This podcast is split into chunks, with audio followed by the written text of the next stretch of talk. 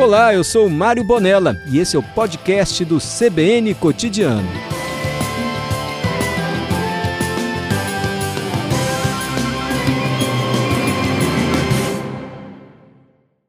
Tássios, boa tarde, muito obrigado pela participação. Desculpe, acabei de ler o e-mail do Tares aqui. Não, relaxa. Boa tarde para você, Mário. Boa tarde a todos. Essa confusão é marca registrada minha nas redes sociais. Vou em cafeteria, sempre erra o nome. Tá tudo certo. Me perdoe, é que o Tares ouvinte acabou de mandar uma mensagem. Você sabe que aqui no CBN Cotidiano nós aproveitamos a oportunidade, né? Já que o Elon Musk é o homem mais rico do mundo, estamos perguntando para os ouvintes: caso você fosse a pessoa mais rica do mundo, o que você compraria? O Twitter, por exemplo? Ninguém quer comprar rede social, viu? Tá. Não, dá muito problema. E o que, que motivou, então, esse sujeito a comprar o Twitter? Olha, o que o Elon Musk fala é que ele é um defensor da liberdade de expressão e que ele quer ter uma plataforma que valorize isso, que possibilite que as pessoas falem o que elas é, é bem desejarem e, ao mesmo tempo, ele dá indícios de que a maneira como a coisa é feita hoje não está tão legal.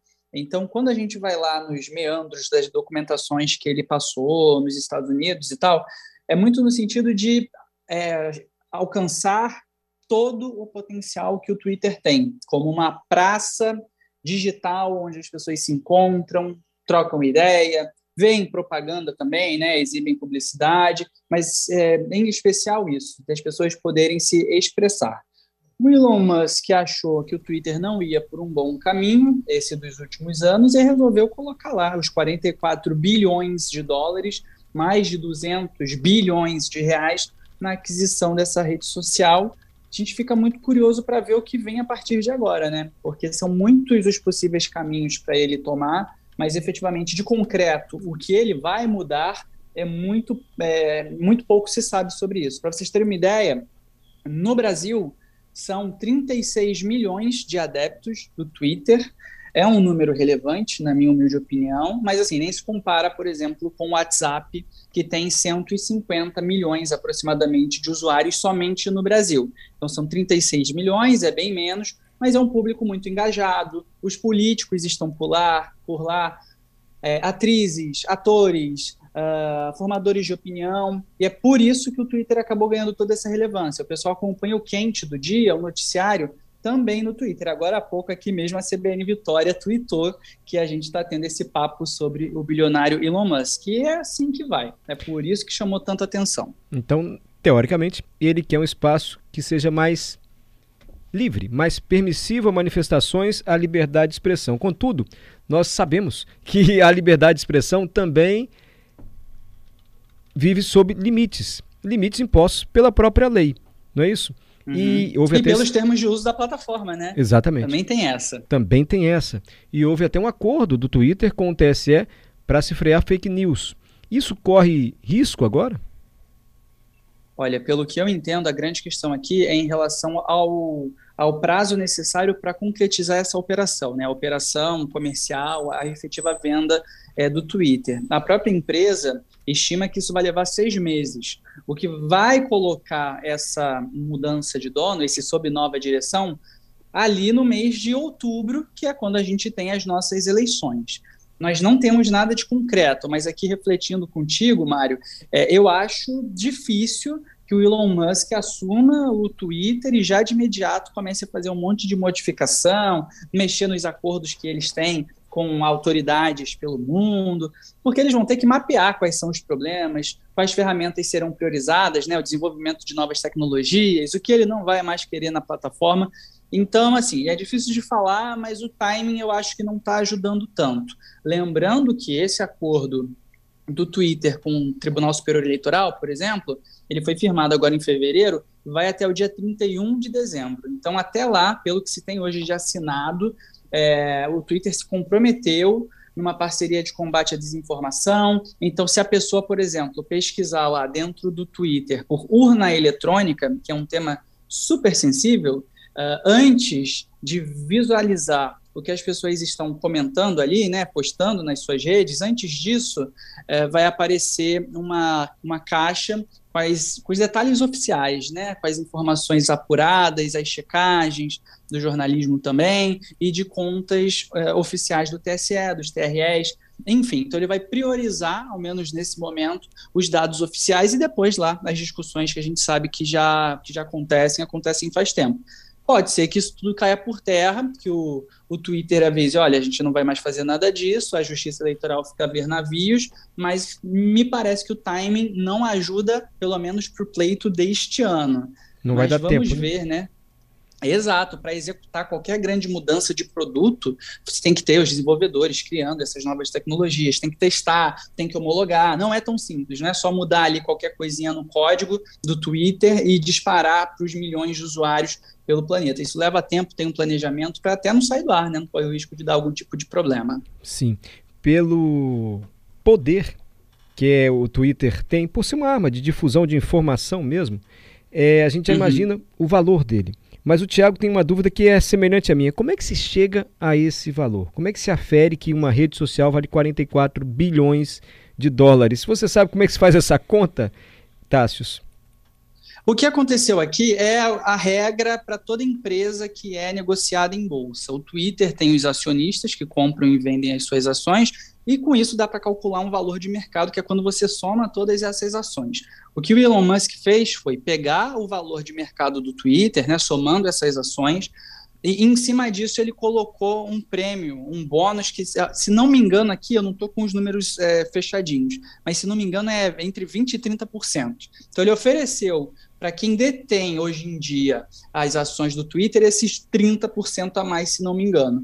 E com isso, o board lá, né, o conselho diretor, falou: ok, do ponto de vista de mercado, de finanças, faz sentido essa venda acontecer. Seguiu o script normal é, do mundo dos negócios. Foi uma oferta hostil, como se fala no jargão do mercado, mas os números faziam sentido.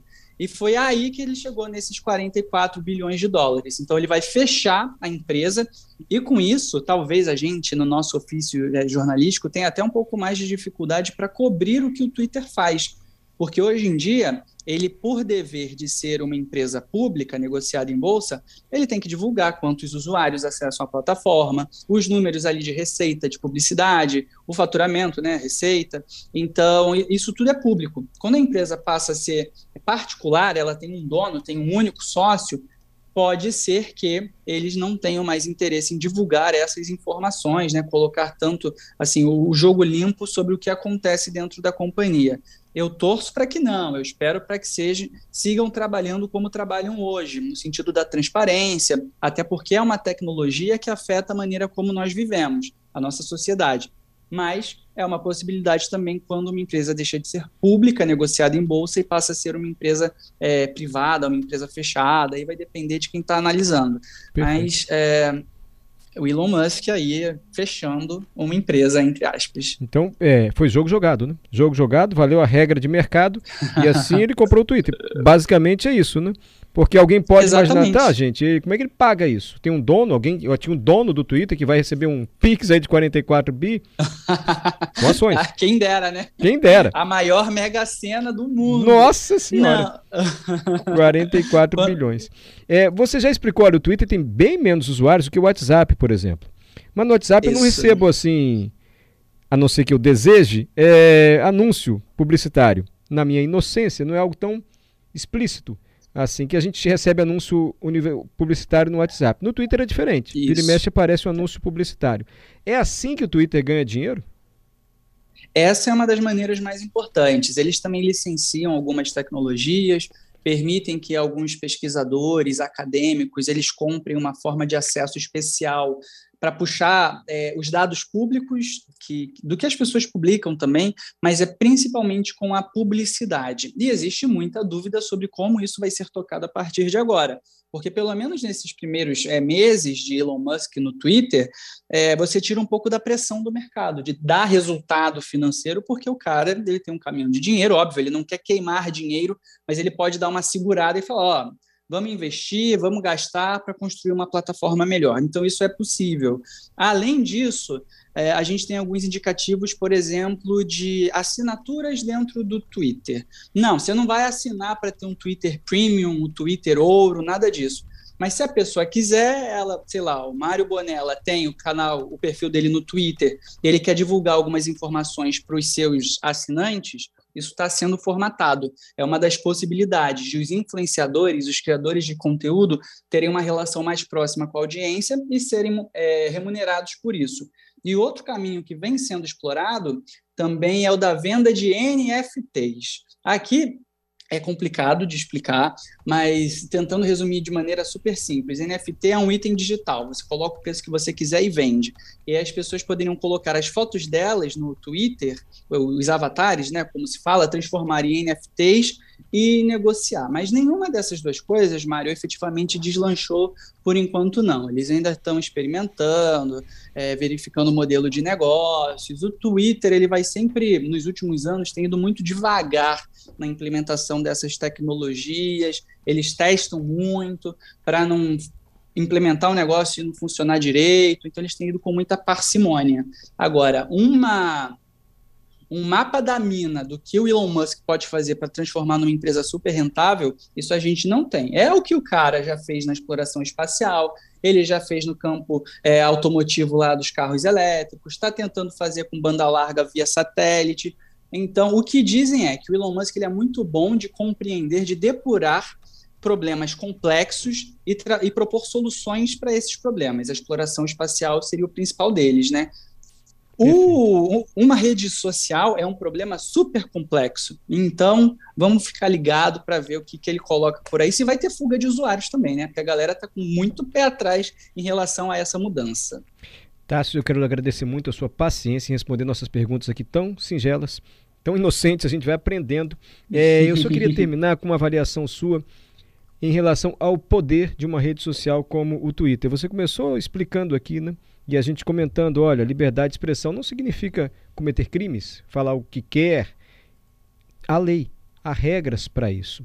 Hoje, o Brasil tem uma legislação adequada para proteger a sua democracia em relação ao uso da rede social. Outros países estão mais avançados, ou nós somos até conservadores demais, estamos freando a liberdade de expressão. Há uma espécie de consenso hoje. Consenso acho que não há de jeito nenhum, mas o que se discute é. hoje em relação à legislação do Brasil para proteção da democracia, ao mesmo tempo, da liberdade de expressão na utilização de redes sociais como o Twitter? É, essa é a pergunta de muitos bilhões. Todas as plataformas tentam conciliar essas duas coisas, a liberdade de expressão, mas ao mesmo tempo é que as pessoas se expressem com consciência, levando informações corretas, sem desinformação. O que eu noto conversando com a galera do, do direito, né, dos ativistas dos direitos digitais, é que a Europa está tendo, está implementando algumas regulamentações um pouco mais pesadas. Nos Estados Unidos, meio que vale tudo, inclusive com todos os problemas. Trump expulso do Twitter seria o exemplo máximo do que pode acontecer. E o Brasil está ali no meio do caminho. Então, a gente tem algumas ferramentas de proteção, o Judiciário vem colocando também né, nas próprias decisões, é, reforçando que a liberdade de expressão não é um direito absoluto que é, se sobrepõe sobre todos os demais. O Telegram é um caso que a gente tem recente de, olha, o, pessoal, o criminoso está ali difundindo que é absolutamente errado, passou por diversas instâncias, então corre o risco de bloquear a plataforma, tirar ela do ar, porque ela não toma nenhuma medida no sentido de conter essa desinformação. E nos Estados Unidos, onde é mais livre, também existe muita pressão dos políticos para mudar por lá. Então, o que eu posso te dizer, Mário, é que no mundo inteiro, pelo menos nesse nosso mundo ocidental, é, as empresas de tecnologia estão sob um escrutínio gigante, né, uma pressão gigante para puxarem para si a responsabilidade, para conterem a desinformação, e aí para os engenheiros, para os gerentes de produto, para os cientistas da computação, o drama é conciliar isso tudo e ainda ter um modelo de negócios rentável. Tá difícil. Vamos ver o que o Elon Musk propõe aí para esse novo Twitter sob nova direção. Vai que ele tem uma fórmula para chegar nesse resultado. Mas enquanto não chega, tempos bicudos, a gente sabe, está tudo super delicado nesse campo de eh, se expressar, mas correndo o risco de esbarrar em desinformação, tá, tá muito delicado isso. No Brasil, em 2022, ainda temos o desafio extra de eleições limpas, de eleições com a informação correta. Então, é algo que está realmente na pauta de, do mundo político, do mundo tecnológico, é muita coisa envolvida.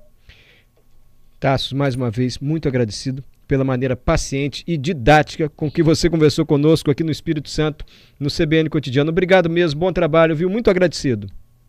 Mário, super obrigado pelo convite. Bom estar aqui no CBN Cotidiano e precisando, só chamar, passa o zap que a gente está junto. Até uma próxima. Até, certamente teremos uma próxima. Já que você está tão solícito assim, prepare-se. Obrigado, Thales. Tassos. tchau, tchau. Tchau, tchau. Fica com Deus. Tassos Veloso, jornalista da CBN e da Globo News, explicando para gente como foi o processo da venda do Twitter, como se chegou a esse valor, 44 bilhões de dólares, como é que o Twitter ganha dinheiro, quais as mudanças previstas aí com a venda da rede social. Aliás, para a eleição, aqui no Brasil não vai dar tempo de implementar grandes mudanças, uma vez que a gestão total da empresa só deve ser transferida para o Elon Musk, Elon Musk. o novo comprador, daqui a alguns meses, e aí a gente já vai estar no processo eleitoral.